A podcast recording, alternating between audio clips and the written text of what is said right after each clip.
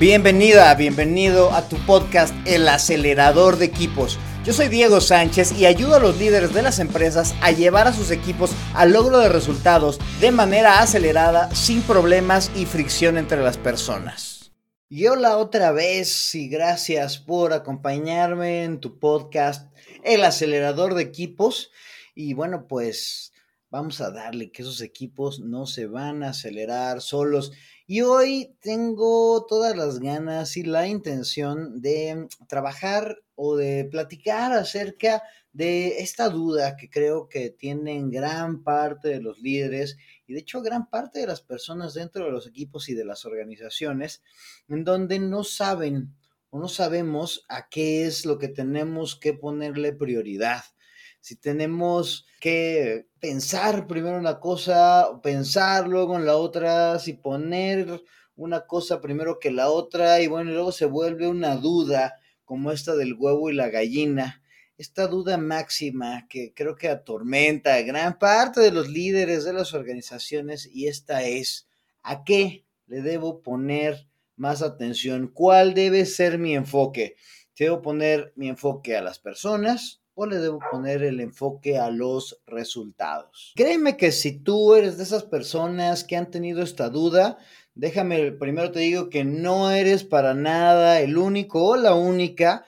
Y bueno, pues he tenido varias conversaciones con líderes acerca de esto y de hecho creo que hay cierta tendencia organizacional que va hacia un lado en vez del otro, aunque pues ah, en, ya en los últimos años, no tan reciente, pero ya en los últimos años como que la balanza ha estado cambiando un poco, ¿no? Eh, y me refiero que, pues lo que normalmente se hacía o lo que se, se trata en las teorías de administración, eh, pues clásicas, digamos, pues ponen pues, al, al, resultado por encima de, las personas, ¿no? Y, se utilizan a las personas como este, Em, este recurso que ah, simplemente pues nos ayudará a lograr los, los, resultados, ¿no? Y te digo que últimamente pues las cosas han cambiado, como que la balanza se está yendo hacia el otro lado, en donde las nuevas, pues todavía no sé si son, si llamarles teorías, pero estas, estas nuevas tendencias que existen en la administración, pues te hacen y te, y te, y te llevan a que te enfoques más en las personas y pues está haciendo que la administración o que los procesos de administración y liderazgo en las organizaciones cambien y se transformen. Y bueno, pues tendrás tú que pensar en uno o en otro, tendrás tú que elegir y bueno, creo que esa es la duda del millón, porque te digo que varias organizaciones, pues al revés, ¿no? Y, no sé, no me dejarás mentir, pero seguramente en la organización donde estás o donde estuviste, hay alguien o hubo alguien que decían, no, bueno, esta persona es, eh, es, un ogro, es muy rudo, es muy ruda, y bueno, pues luego la gente, pues no lo quiere mucho que digamos, pero bueno, me da el número, me da el resultado, así es que por eso la tengo, lo tengo ahí, Em, y bueno, pues ahí lo seguiré teniendo, pues porque necesito que me dé los resultados. Y esta es una tendencia que ha existido por mucho tiempo. Ahora ya se está empezando a cuestionar si ese tipo de personas eh, son las que necesitan las organizaciones. Y fíjate que estuve escuchando por ahí un podcast de Patrick Lencioni, ya sabes que, me cae bien el muchacho este, y tenía la misma duda y estaba hablando acerca de lo mismo. Él, en vez de llamarle enfoque a personas o resultados, tiene esta duda, esta dualidad, le llama él, que, se llama es entre performance versus humanity, ¿no? Si, si es el desempeño contra la humanidad, que básicamente es lo mismo, ¿no? Los resultados contra las personas. Y eh, él estaba comentando y, básicamente concluía que en las organizaciones, o por lo menos en esta manera en la que las organizaciones están funcionando ahora, eh, pues no puedes elegir una u otra. Tienes que trabajar en los dos. Y es por eso que el trabajo de líder, pues no es para nada sencillo, porque no es ponerle un poquito a uno y luego ponerle un poquito a otro y tratar de balancearlos, no, es meter toda la carne al asador en ambos, ¿no? Tanto en los resultados como en las personas, y eso se vuelve bastante retador. Em, ¿Qué pasa? ¿Qué pasa con las organizaciones que tradicionalmente se han enfocado solamente en los resultados? Bueno, pues se pone muy interesante el asunto porque sí se logran los resultados normalmente, pero tiene un costo amplio en el desgaste de las personas que forman parte del equipo de la organización, ¿no? Entonces, pues de repente la gente dice, ay, da tan buenos resultados, pero ¿por qué tenemos tanta rotación? ¿Por qué la gente se nos está yendo? ¿Por qué la gente está renunciando? ¿Por qué la gente nos dice que no está feliz? ¿Por qué me salen tan mal mis encuestas de clima laboral? Pues simplemente si no le pones atención a las personas, a su humanidad, como dice Lencione, pues se van a quemar, se van a hartar y no les va a gustar en donde actualmente están. Pero ¿qué pasa si le echamos toda la carne y solamente al otro lado? A la parte de las personas, a la parte de la humanidad. Bueno, pues muy probablemente las personas se sientan muy a gusto al principio, se sientan como que sumamente bien, se sientan que están en donde deben estar. Pero si no hay un enfoque también en los resultados, un enfoque en lograr algo, un enfoque en el logro, en el, en el, en el obtener algo, las personas se desmotivan. Y entonces, pues de igual manera terminan pues tratando o pensando en abandonar el, el, trabajo, ¿no? O sea, porque las personas, gran parte de nuestros motivadores, y voy a hablar en un episodio eh, próximo solamente de, motivadores, pero gran parte de ellos tienen que ver con ese sentimiento, esa sensación, eh, esta creencia de que somos útiles si las personas sentimos que estamos simplemente por estar en, algún lado, pues empezamos a cuestionarnos si es el lugar en donde deberíamos estar. Entonces, pues te digo, no puedes fijarte tampoco solamente en las personas. A pesar de que parezca que mi discurso y mis podcasts y mis posts y no sé, lo que tengo en LinkedIn y en cualquier otra red social, parecería que te digo que te fijes solamente en las personas, pues ahora te digo que no solamente son las personas, son las personas y los resultados. Y te digo, por eso es que se vuelve tan retador el trabajo de líder, porque necesitas ponerle toda tu energía al logro de los dos. Y en otros episodios te he dicho que los líderes no deberían operar en teoría y es por esto que en teoría no deberían operar los líderes. Si eres un director de, ventas, no deberías estar vendiendo, deberías estar fijándote en estas dos cosas, en los objetivos y en las personas, administrando personas y eh, verificando, administrando, planteando los objetivos y la estrategia.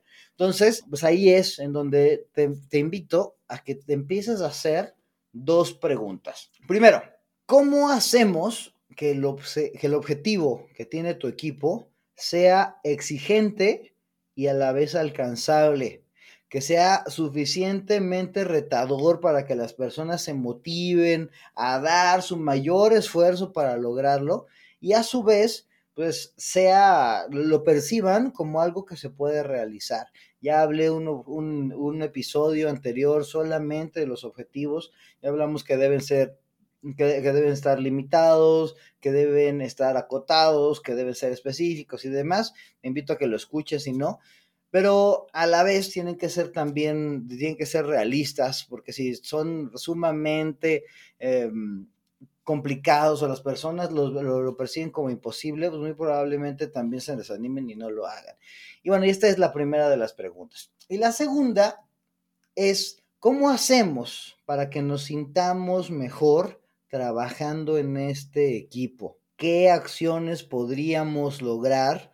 No solamente tú como líder o tú como parte del equipo, sino todos, el equipo mismo. ¿Qué debería estar haciendo? Pues para que las personas se sientan bien trabajando ahí en donde están, para que se sientan no solamente cómodas, sino cómodas y retadas a la vez. Eh, eh, esta parte de la que ya habíamos hablado de la seguridad, eh, de inclusión, más esta parte del reto, de esta cuestión motivadora, de esta, de esta parte en donde las personas quieren estar y sienten esa, necesidad de hacer su mayor esfuerzo, pues para, para que el equipo lo logre y para que ellos también sientan esa satisfacción. No sé si te ha pasado cuando de repente ves que algo te cuesta trabajo. Es más, te invito a que te cuestiones de, algo de lo que estés sumamente orgullosa o que estés muy orgulloso y te apuesto a que es muy probable que hayas pensado en algo que te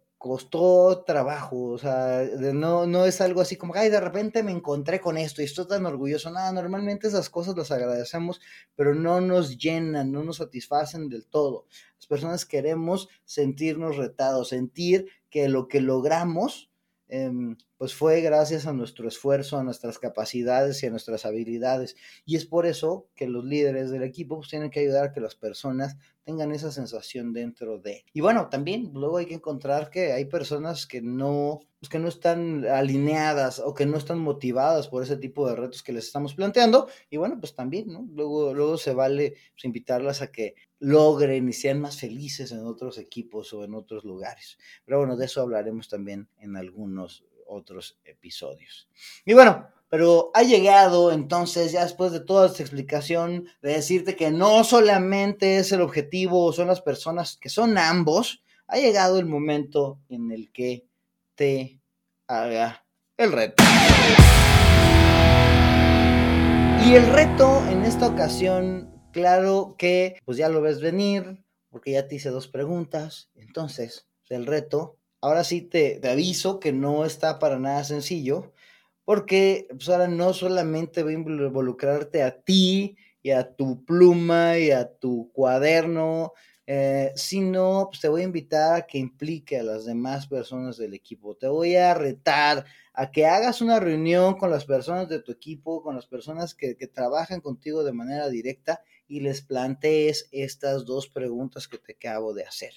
Primero, ¿cómo le hacemos para que el objetivo de nuestro equipo sea exigente y a su vez alcanzable. Ahí surgirá una conversación acerca de si, ya lo es, si no lo es, si se tiene que modificar, si se tiene que cambiar. Eh, te, podrían, te podrían empezar a, decir pues, si se sienten abrumados o si se sienten que ya lo tienen dominado y ninguna de esas dos eh, sensaciones o de esas dos, si te dicen cualquiera de esas dos cosas, seguramente tendrás que hacer un replanteamiento del objetivo y de las metodologías que estás utilizando. Pregunta 2.